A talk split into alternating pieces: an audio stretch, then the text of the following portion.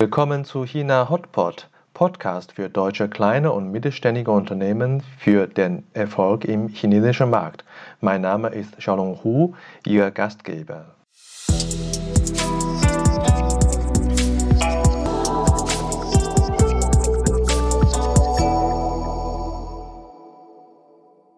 Hallo, willkommen zu China Hotpot. Heute Episode 29. Soltan Nemeth bei uns zu Gast, Vice President Operations EMS Gear Taizan. Soltan ist ein erfahrener Top-Manager im produzierenden Unternehmen. Er ist als Vice General Manager von der Firma BOS Automotive Systems nach China gekommen. Es war 2009, die Fabrik war in Taizan. Nach einigen Jahren ist er heute als VP Operations nach Taizan zurückgekehrt. Er kümmert sich bei der Arbeit um die Effizienz seiner Fabrik und in seiner Freizeit pflegt seine Fitness sehr konsequent und ehrgeizig. Er erklärt uns, was seine wichtigsten Aufgaben in einer China-Fabrik sind und wie sich über die Jahre das Leben als Fabrikleiter geändert hat. Hallo Soltan, grüß dich. Hallo Schaulan, grüß dich und grüße auch die Hörer und Hörerinnen. Schön, dich äh, hier wieder zu treffen, auf einer virtuellen Tasse Kaffee sozusagen. Wie geht's dir soweit in China? Geht mir sehr gut. Ja, es danke schön. Ich bist du noch bei der Arbeit oder bist du schon äh, in äh, Chinese New Year Urlaub? Nee, ich bin noch bei der Arbeit. Es geht noch zwei Tage und dann habe ich eine Woche Urlaub. Ja, sehr schön. Ich äh, hast du sicherlich äh, verdient.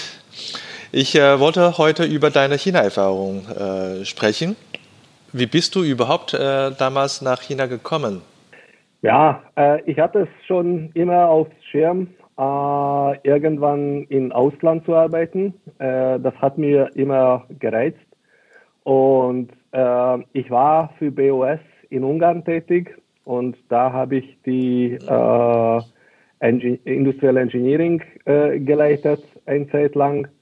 Und mein damaliger Chef wurde nach China entsendet als äh, Präsident für BOS in China.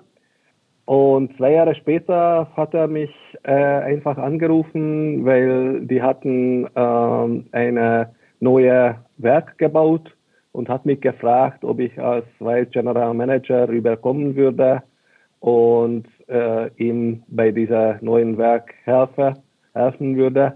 Und dann habe ich ja gesagt. Also es war eigentlich eine kurze Diskussion in der Familie damals und die Entscheidung war schon klar.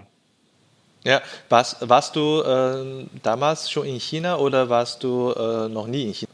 Nee, ich war schon äh, mit einem anderen Unternehmen äh, zwei, dreimal in China, äh, obwohl äh, nie in Shanghai zu der Zeit. Äh, meine frühere Unternehmen hatte ein Werk in Zhuhai, äh, also da war ich zwei, dreimal.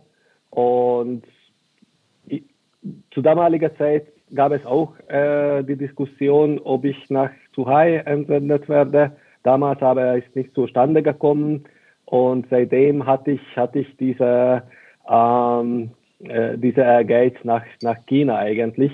Deswegen war es sehr gut, äh, wenn, wenn ich dann nochmal gefragt wurde und für mich äh, war es eine ziemlich einfache Entscheidung. Also ich verstehe. Das heißt, ihr, ihr habt als Familie schon damit auseinandergesetzt, äh, ein paar Jahre in China zu leben und als die zweite Mal äh, das zweite Mal eine Chance kam, da äh, habt ihr gleich Ja gesagt, ne? Mhm, genau. Aber dennoch ist, denke ich, äh, ist, ist, ist keine äh, leichte, leichte Sache. Äh, und wie habt ihr äh, damals als Familie das Leben in China erlebt zum Anfang? Ja, der Anfang war die, die große Überraschung natürlich, weil wenn du nur als Tourist oder, oder beruflich unterwegs bist, dann erlebst du nicht die, die wahre Leben in China. Also dann, dann kommst du an und dann die ersten Wochen sind äh, ja sehr, sehr spannend und sehr, sehr ja, interessant. Ähm, also äh, kulturelle, kulturelle Unterschiede gibt es überall, aber ähm, Asien und Europa, die sind gravierende äh, Unterschiede. Ja, ja. Und das, das mussten wir, müssten wir einfach äh, überleben, äh, obwohl äh, es gab äh, natürlich äh, andere Familien, die von der gleichen Firma entsendet wurden und wir hatten Hilfe. Und insofern ist es ganz leicht gegangen ganz leicht gegangen. Auf der anderen Seite hast du gesagt, die Erfahrung war interessant. Ich weiß, wer ein Europäer mir sagt, es ist, etwas ist sehr interessant, mhm. man müsste, da, da, müsste ich häufig immer hinterfragen. Wie war äh, vielleicht ein krassestes Erlebnis äh, von euch damals in China zu der ersten Zeit? Ja, also äh, es kommt äh, alles ein bisschen äh, unorganisiert und unstrukturiert vor, wenn du als äh, Europäer kommst. Insbesondere, äh, also ich hatte damals schon mehr als zehn Jahre Berufserfahrung bei deutschen Firmen. Ähm, ich bin äh, eigentlich aus Ungarn, aber beruflich sehr deutsch äh, geprägt und äh, mit Strukturen und, und klare Regeln und dann, dann kommst du an und äh, rotes Licht ist kein rotes Licht in China. Äh, also äh, da äh, muss man schon sehr offen sein, damit umgehen zu können. Äh, an der anderen Seite, äh, es wird, dann lernst du äh, Schritt für Schritt, dass es wird alles gelöst, nur sicherlich anders, als du das zuerst äh, dich äh, vorgestellt hast. Also und das, das muss man äh, einfach lernen, äh, dass es gibt unterschiedliche Lösungsansätze, es gibt unter, unterschiedliche Wege und das heißt nicht unbedingt, dass, dass äh, die Lösung, die, die du kennst oder die Strukturen, die du so äh, vom früher kennst, die sind die einzige mögliche Lösungswege. Mhm. Das heißt, erstmal die Unterschiede so akzeptieren sollte man und äh, dann aus der Situation heraus noch, äh, äh, noch mal äh, seine eigenen Gedanken machen verstehe. Äh, lässt diese Unterschiede auch auf berufliche äh, Seite übertragen? Wie sind damals für dich die Unterschiede äh, zu erkennen zwischen Leiten einer Fabrik in Taizang in China und zu damals Arbeiten in einer ungarischen Fabrik für eine deutsche Firma als Führungskraft? Was sind da die Unterschiede? Ja, da sind äh, eigentlich die, die Unterschiede äh, genauso äh, groß oder, oder gravierend.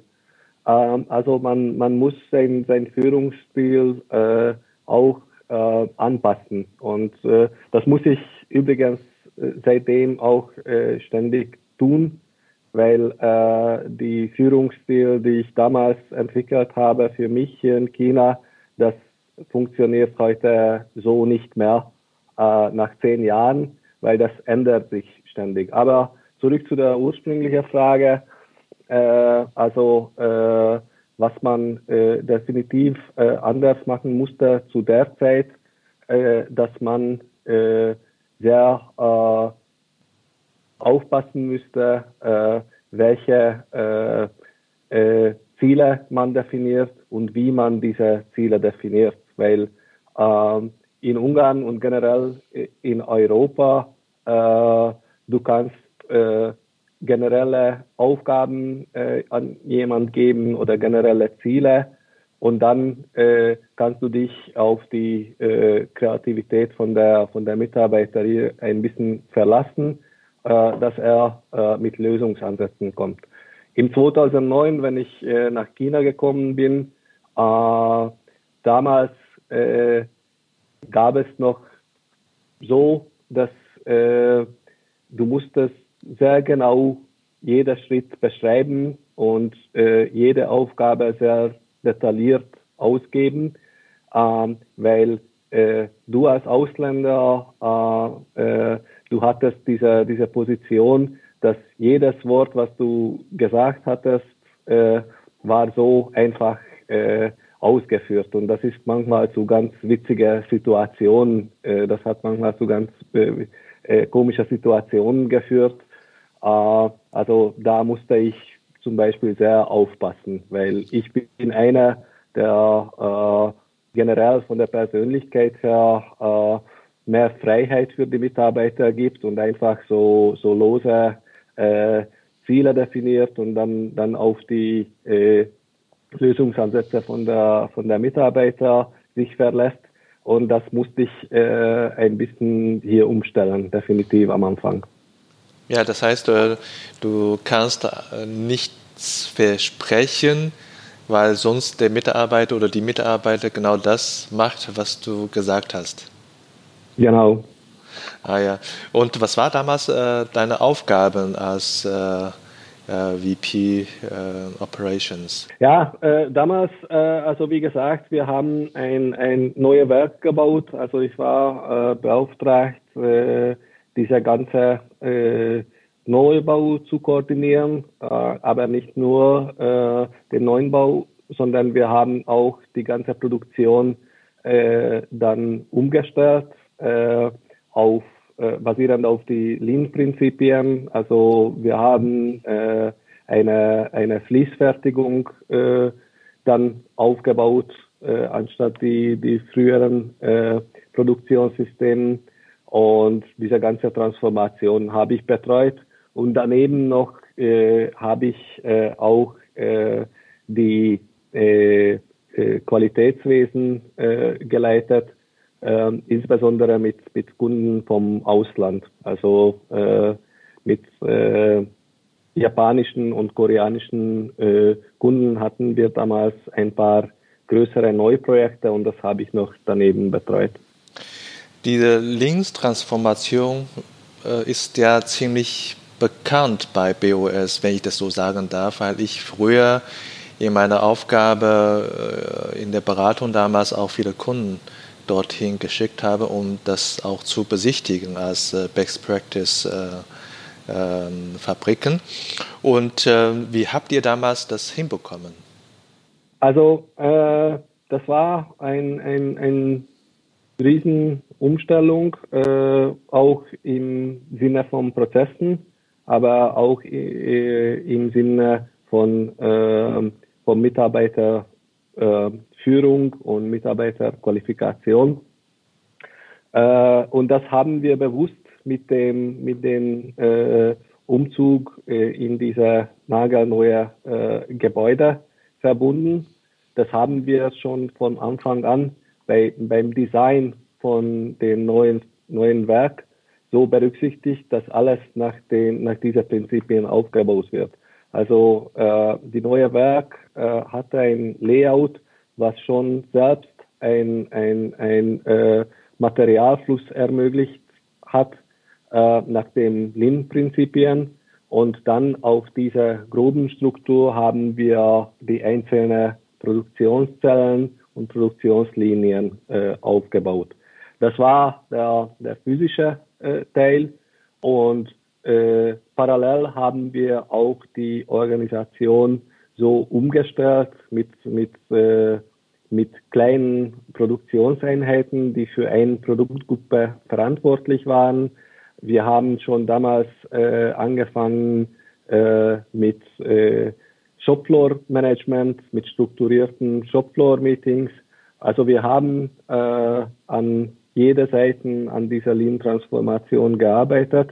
Und am Ende, wie du gesagt hast, es war ganz erfolgreich wir hatten damals noch viele äh, Besucher, die zu uns gekommen sind und wir waren eine äh, Art äh, Best Practice und so kam ich auch später äh, zu der Beratung, weil wir hatten sehr große und viele Kontakte zu Beratungsfirmen. Ja, ähm, du hast ja viele Maßnahmen äh, von dieser Linktransformation erzählt. Ähm, darf ich mal äh, fragen, was ist aus deiner Sicht? Ja, du bist ja wirklich mittendrin oder verantwortlich dafür gewesen, äh, obwohl das schon ein bisschen her ist. Aber vielleicht erinnerst du äh, dich gerade deswegen an die Schlüsselmaßnahmen äh, von dieser Linkstransformation. Was äh, wäre für dich die Schlüsselmaßnahmen?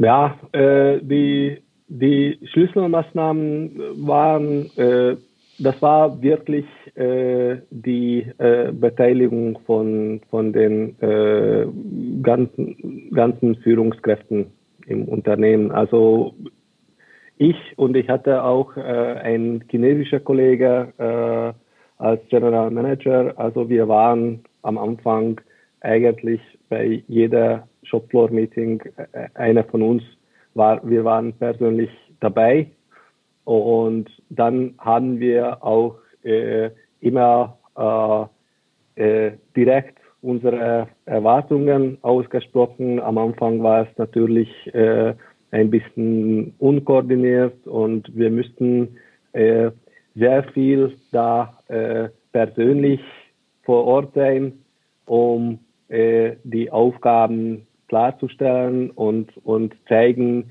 wie wir das vorstellen und wie äh, diese ähm, Lean-Produktion äh, funktionieren soll. Ja, das ja. würde ich als, als Schlüssel nennen. Ähm, das glaube ich auch. Die Beteiligung von Mitarbeitern und äh, das ist äh, überhaupt für so eine äh, Transformation äh, total wichtig. Du hast jetzt zwölf Jahre China oder das war vor zwölf Jahren, 2009. Zwischendurch mhm. hast du nochmal kurze Station in Europa gehabt und jetzt bist du wieder nach China zurückgekommen. In dieser langen Zeit äh, hast du noch eine zweite äh, Erfolgsgeschichte, wo du sagst, das ist, äh, du bist sehr stolz drauf, äh, als VP Operations äh, zu sein.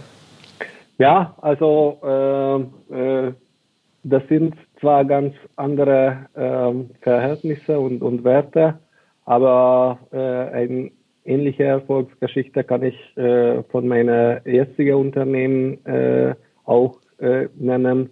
Und äh, diese Geschichte ist äh, die Bestandsreduzierung, was wir hier durchgeführt haben. Ähm, also insbesondere im 2020, im, im Jahre äh, von äh, dem äh, Coronavirus, haben wir es geschafft, äh, unsere Bestände um 30 Prozent zu reduzieren bei einem wachsenden äh, Produktionsvolumen. Also äh, das ist dann, dann wieder äh, eine Best Practice im Unternehmen äh, auch und äh, eine, eine sehr schöne Erfolg. Kannst du mal ein bisschen äh, genauer erklären, Bestände, geht es um äh, Kaufteile oder geht es um Halbfertigzeuge Erzeuger oder äh, was sind das äh, für, für Bestände gewesen? Ähm, das ist auf, äh, auf Gesamtbestände bezogen und Gesamtbestände sind bei uns äh, eigentlich Rohmaterialien, Kaufteile, Zwischenbestände und auch äh, Fertigwarenbestände. Äh, ähm, also äh, wir haben äh, an alle drei eigentlich äh, gearbeitet. Also mit den äh, Rohmaterialien, äh, da haben wir äh, sehr viele Lieferanten auf Konsignation umgestellt. Ähm, wir arbeiten äh, sehr stark äh, an den Zwischenbestandsreduktion. Das ist wiederum äh, ein, ein typischer Lean-Transformation, wo wir sehr viel äh, umstellen auf äh, One-Piece-Flow äh, oder einfach Fließfertigung, äh, damit wir die Zwischenbestände eliminieren können. Ähm, ziemlich viele Kanban-Systeme haben wir hier aufgebaut und äh, wir arbeiten auch äh, an den Fertigwarenbeständen. Das war natürlich das Schwierigste in dieser äh, sehr äh, unberechenbaren äh, Situation dieses Jahr, weil äh, die, ähm, die äh, Kundenbedarfe haben sich dann sehr stark und sehr willkürlich geändert. Ähm, aber da versuchen wir auch, da gehen wir ein bisschen in die Richtung vom Datenanalyse und, äh, und äh, Analyse vom Kundenverhalten und dadurch versuchen wir unsere äh, Prognosen genauer zu machen. Also an die, alle diese drei Felder haben wir ähm, gearbeitet und die größten Effekte haben wir beim Rohmaterialien erreicht, aber auch sehr schöne Ergebnisse erzielt beim, beim Zwischenbestände und Fertigwaren. Das heißt, ihr habt äh, sozusagen die Planungsprinzipien äh, genauer betrachtet und äh, zum Teil angepasst und, und dann in Planungsdurchführung auch etwas mehr digitalisiert oder durch Datenanalyse noch angereichert. Ne? Mhm. Ja, genau. Also das ist ein Thema, was man heute gar nicht äh, vernachlässigen kann. Mhm. Was ist äh, hier aus deiner Sicht äh, die Schlüsselakt? Du hast gesagt, äh, die Lieferantenseite hat am meisten gebracht, aber zu dem Gesamtprojekterfolg, äh, was ist aus deiner Sicht als verantwortlicher VP äh, die, die, die Schlüsselmaßnahme? Ja, die Schlüsselmaßnahme hier war, äh, das Ganze transparent zu machen. Also äh, äh, sobald du irgendwas genau messen kannst, äh, hast du die beste Voraussetzung, um das zu verbessern. Und hier, äh, wenn ich äh, bei der Firma äh, angekommen bin, da äh, hatten wir diese äh, äh, Gesamtübersicht über die äh, Bestände nicht transparent genug. Wir äh, arbeiten äh, mit äh, unterschiedlichen Business Units und wir haben hier in China sieben verschiedene Business Units und jeder hat seine Bestände äh, ein bisschen unterschiedlich äh, gehandhabt. Und das haben wir äh, mit einem äh, Standard, äh, standardisierten Auswertung dann äh, transparent gemacht und dann äh, das ständig äh, angeguckt, Maßnahmen definiert abgeleitet, äh, was können wir äh, da tun und das hat einfach geholfen. Mhm. Hat das äh, Projekt auch den Scope, äh, sagen wir, Lieferzeit äh, oder Verfügungsprozess äh, zu verkürzen, dadurch auch einen Effekt im Bestand zu senken oder äh, das ist außerhalb von der Scope? Natürlich als Nebeneffekt äh, hast du in manchen Fällen auch dann äh, Lieferzeitreduzierung oder Zykluszeitreduzierung äh, das ist aber in dem Fall äh, eher ein Sekundäreffekt. Äh, unser Ziel war, diese ziemlich hohen Bestände zu reduzieren und stabilisieren im ersten Schritt.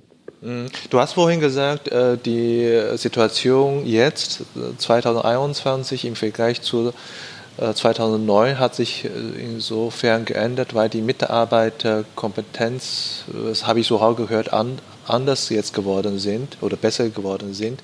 Mhm. Und äh, aber die Themen, so wie ich das verstanden habe, Shopfloor Management, geht es ja auch etwas um Transparenz äh, in der Produktionsperformance äh, und hier bestand auch in äh, in, in Transparenz schaffen in den Bestandsdaten. wie wie ist es das äh, sozusagen sichtbar, dass die Mitarbeiterkompetenz äh, jetzt äh, in China deutlich besser geworden sind? Also äh, im Vergleich zu äh, 2009 äh, sind die Mitarbeiter deutlich ähm, selbstständiger. Also das beruht sich an, an, an, an viele viele äh, Sachen. Ähm, also äh, die neue, neue Generation, würde ich sagen, das ist schon eine, eine andere Generation äh, hier in China. Ähm, die haben deutlich bessere äh, äh, Kommunikationsfähigkeiten auch, auch in Englisch.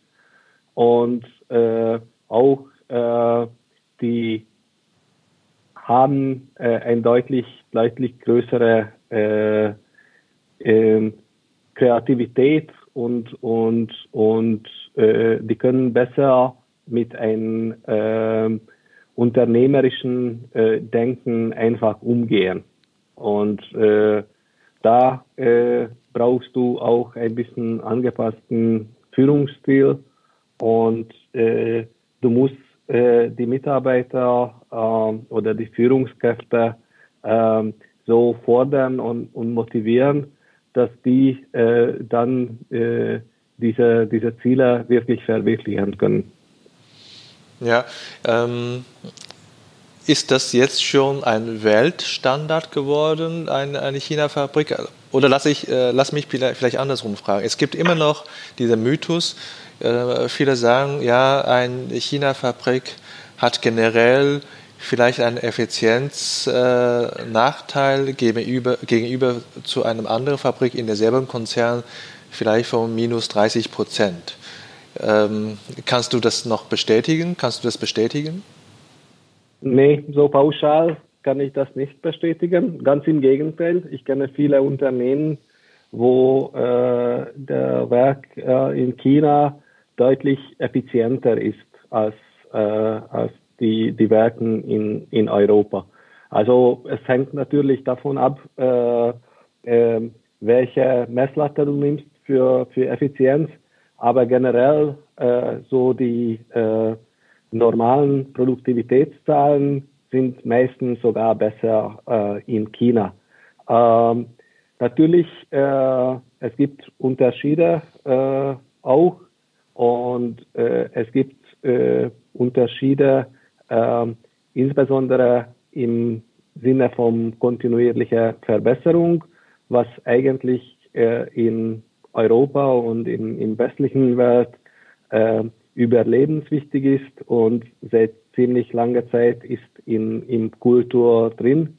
Und äh, deswegen, äh, da braucht man äh, weniger äh, Motivation und weniger Push äh, an die Mitarbeiter, dass die das machen.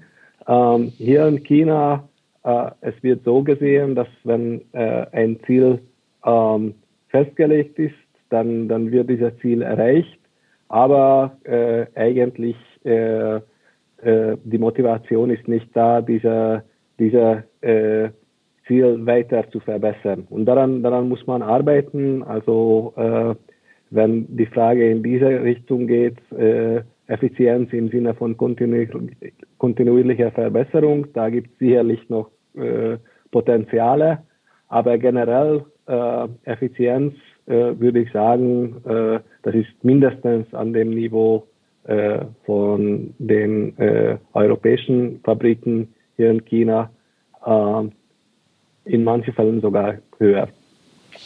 Ja, äh, das heißt, äh, wenn die Qualitätsstandards, wenn die Prozesse detailliert beschrieben und äh, definiert ist, du sagtest, dass die Effizienz ist relativ hoch in China, vergleichbar wie in Europa beispielsweise, aber im Sinne von Verbesserung, da muss man noch mehr Energie investieren, dass die Führungskräfte oder dass die Organisation selbst in der Lage ist, kontinuierlich zu verbessern. Ist das so richtig?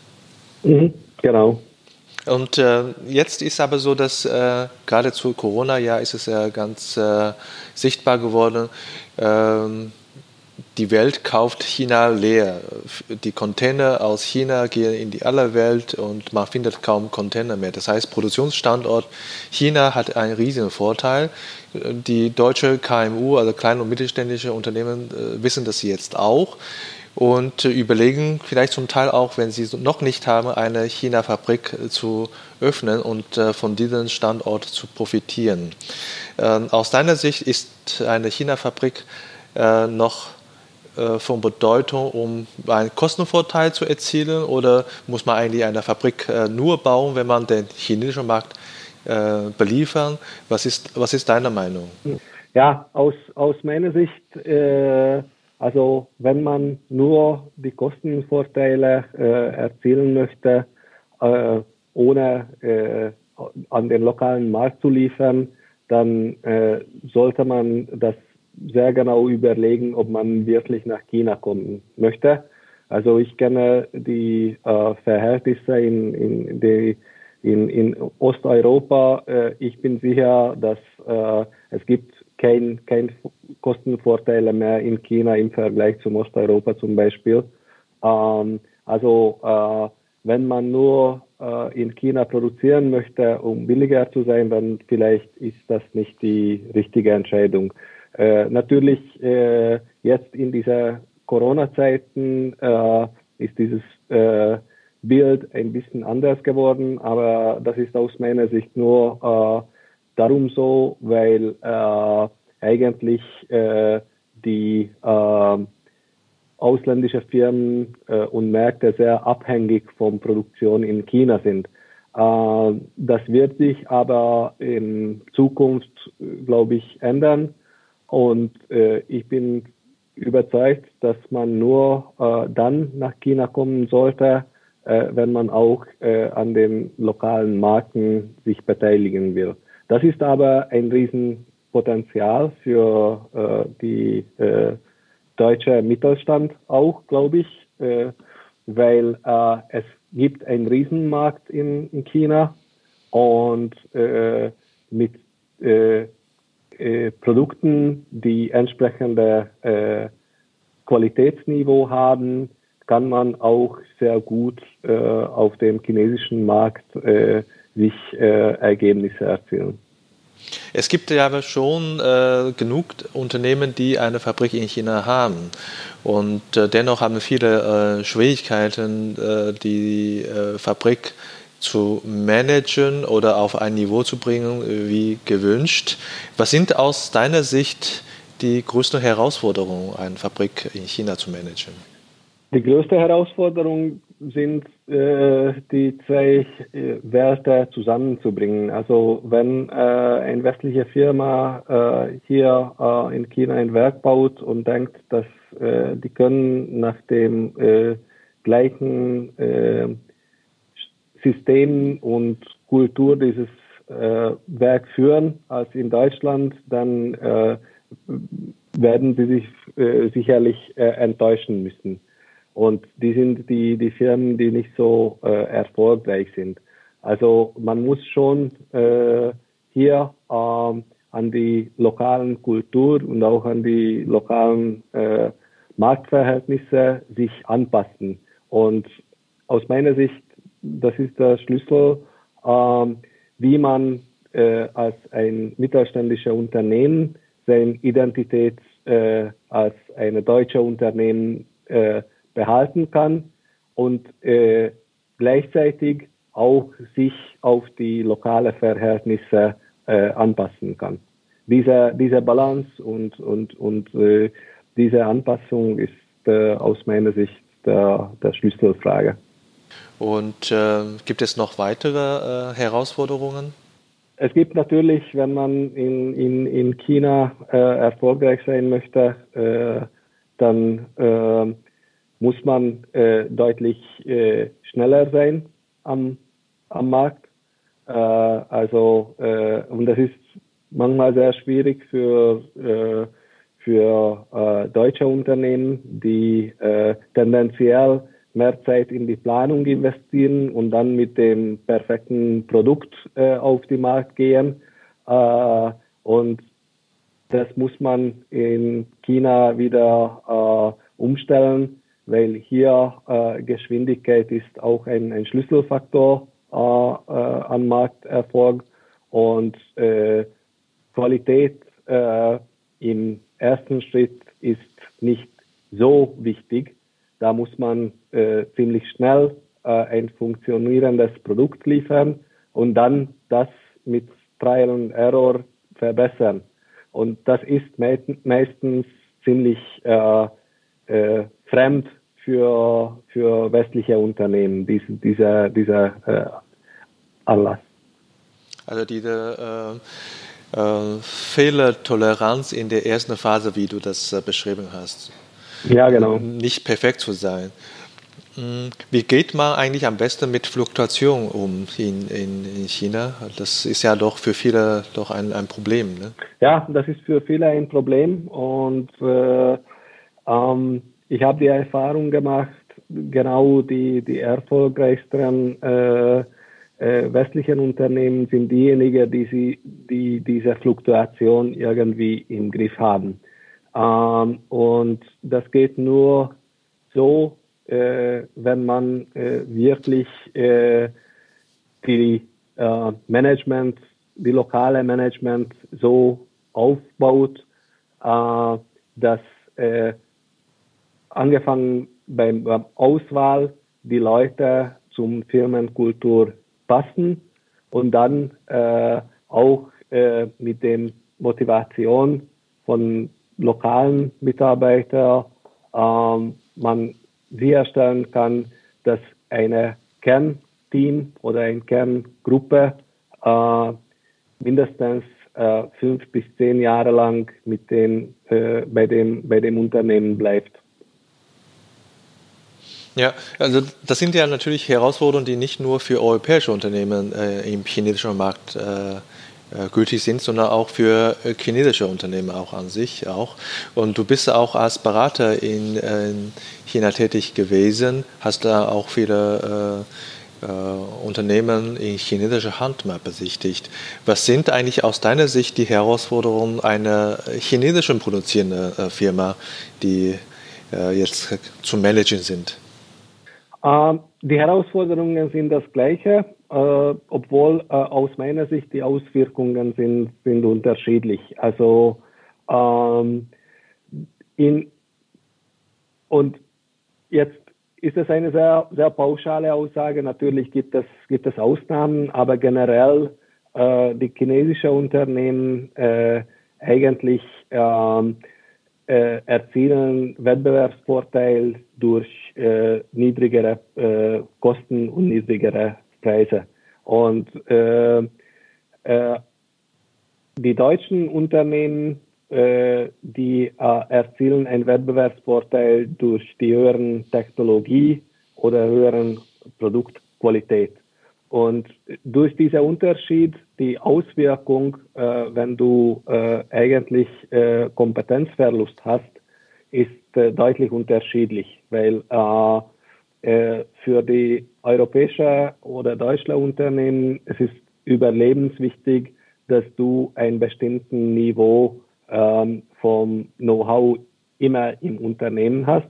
Und das kannst du äh, natürlich erzielen durch ziemlich viele äh, Ausländer oder Experts, die äh, dann ein äh, Kostennachteil bedeuten und auch äh, in den letzten Zeiten nicht so besonders ähm, ähm, gerne gesehen werden von den, äh, von den äh, äh, Regularien und, und von, vom, vom Regierung. Also äh, dieser Weg ist schwieriger zu gehen, ist besser, äh, die Mitarbeiter zu halten und einen gewissen äh, Wissensstand immer im Unternehmen äh, zu betreuen. Glaubst du, dass jetzt ähm, um die allgemeine Herausforderung ähm, Qualitätsstandard zu halten und äh, ähm, Prozesse zu halten und vielleicht auch äh, etwas äh, gegen die Kostenanstieg zu arbeiten, ist die, die Trend aktuell mit der Digitalisierung und Automation eine Richtung, die zu, zukünftige China-Fabrik zu managen? Ja, auf, auf jeden Fall. Äh, also das äh, kann man gar nicht vermeiden, weil äh, generell äh, auch China äh, sehr fortgeschritten ist in dieser äh, Digitalisierung in alle, alle Felder. und natürlich die Firmen, die da nicht mithalten können, werden auch deren Wettbewerbsfähigkeit äh, verlieren. Ähm, das ist mehr an die Risiken, äh, aber äh, auch äh, durch äh, dieser Fakt, dass ähm, die deutschen Firmen mehr mit Qualität und, und Technologie äh, sich positionieren können, die ganze Digitalisierung und datenbasierten Entscheidungen äh, bessere Prognosen, die können auch ein, Vorteil für diese Unternehmen bedeuten. Du hast ja echt äh, vieles gesehen und vieles gemacht in China. Was hat deine China-Erfahrung seit zwölf Jahren dir in Karriereentwicklung oder Persönlichkeitsentwicklung gebracht? Also ich würde sagen, ich bin äh, deutlich äh, vielseitiger geworden Äh, also ohne diese, diese Erfahrung äh, hätte ich äh, diese Vielfalt äh, in meinem Führungsstil nicht gehabt. Und ich meine ähm, auch, dass es sehr, sehr viel an mich persönlich gebracht hat. Ich bin deutlich ähm, ruhiger geworden in, in Krisensituationen. Äh, das äh, lernst du, dass äh, es gibt immer eine Lösung, auch wenn du diese Lösung im ersten Schritt äh, noch nicht siehst. Aber äh, das lernt man in China auch, äh, dass wenn man an einen Wand stoßt, das heißt noch nicht, dass du keinen Weg vorwärts hast. Da wird immer ein Nebenweg irgendwie gefunden. Und dadurch bin ich deutlich äh, ja, ruhiger und locker, locker geworden. Äh, und äh, mittlerweile habe ich deutlich weniger Stress, als ich am Anfang hatte. Du, sagst, also du sagtest, das ist vielleicht eher in chinesischer Garten, wo der Weg nicht so gerade läuft. Ne? genau. ja, äh, sehr schön. Und äh, du hast ja so vieles erlebt. Und äh, was hast du in Zukunft äh, noch vor? Was würde dich noch in Zukunft reizen? Ja, also mich, mich reizt jetzt mit, mit äh, diesen Erfahrung äh, eigentlich ähm, verschiedene Welten und verschiedene Kulturen zusammenzubringen. Also äh, ob es äh, etwas mit äh, in Zukunft mit China oder As generell Asien zu tun hat oder mit anderen Kulturen, aber ich werde definitiv irgendwie äh, in diese Richtung arbeiten und bleiben, weil äh, mit, mit meiner äh, Erfahrung, ich glaube, ich habe ganz gute Voraussetzungen, äh, die äh, verschiedene äh, Kulturen und, und verschiedene ähm, äh, Businessstrukturen zusammenzubringen. Und irgendwie in diese Richtung werde ich sicherlich arbeiten. Ja, das äh, äh, freut mich sehr. Und ähm, wir sind am Ende unserer äh, Sendung sozusagen. Ich habe zum Schluss noch ein paar persönliche Fragen. Ähm, ich brauche nur äh, kurze Antwort äh, von dir. Bist du als Link-Produktioner äh, derjenige, der sofort E-Mail beantwortet oder E-Mails erst am Wochenende? E-Mails erst am Wochenende. Oh, das habe ich nicht erwartet. Und äh, wie, wie, wie, wie, ist das, wenn du äh, privat unterwegs bist? Nehm, nehmt ihr Verkehrsmittel eher so wie Didi oder nehmt ihr eher äh, Taxi? Oder wie, wie bist du in, in Shanghai sonst unterwegs? Ich bevorzuge Didi mittlerweile. Didi, ja. Hm. Und ähm, in deinem WeChat-Konto hast du mehr äh, chinesische Kontakte. Ich weiß, du sprichst ja nicht so viel Chinesisch, noch nicht. Ähm, deswegen frage ich, ob du mehr chinesische Kontakt hast oder internationale Kontakt in deinem WeChat-Konto. Äh, beides, aber wahrscheinlich noch immer mehr international. Immer mehr international, ja. ja. Und ähm, ja, jetzt ist es schwierig, aber wenn du in China mal auf Dienstreise bist im Hotel, nimmst du morgens dann das äh, Frühstück, äh, westliche Frühstück oder chinesische äh, Frühstück? Ähm, ich nehme abwechselnd beides. Okay, je nachdem, äh, was je man nachdem. sozusagen ja. Laune hat. Ja, sehr schön. Ja, super, Soltan. Hast du vielleicht äh, zum Schluss noch eine letzte Frage? Hast du vielleicht noch einen weiteren Kandidaten für mich als Gast in dem Interview? Ja, äh, also ich äh, kann dann ähm, äh, Fabian Händler erwähnen. Er ist der Geschäftsführer vom äh, Brickle, äh, einer Räderhersteller hier in China. Und wir haben auch eine sehr, sehr schöne Erfolgsgeschichte hier. Ja, sehr schön. Ich äh, freue mich, wenn du da Kontakt herstellen kannst. Ich äh, wünsche dir auf jeden Fall schon mal frohe äh, Fest, frohes äh, Neujahrsfest. Ähm, ihr seid in 2009 gekommen, das heißt, das war damals auch Jahr des Ochsens, ne? Mhm, ja. Ja, siehst du, das ist doch eine runde Geschichte. Dann ja, wünsche ich euch noch äh, äh, frohe äh, Frühlingsfest. Vielen Dank.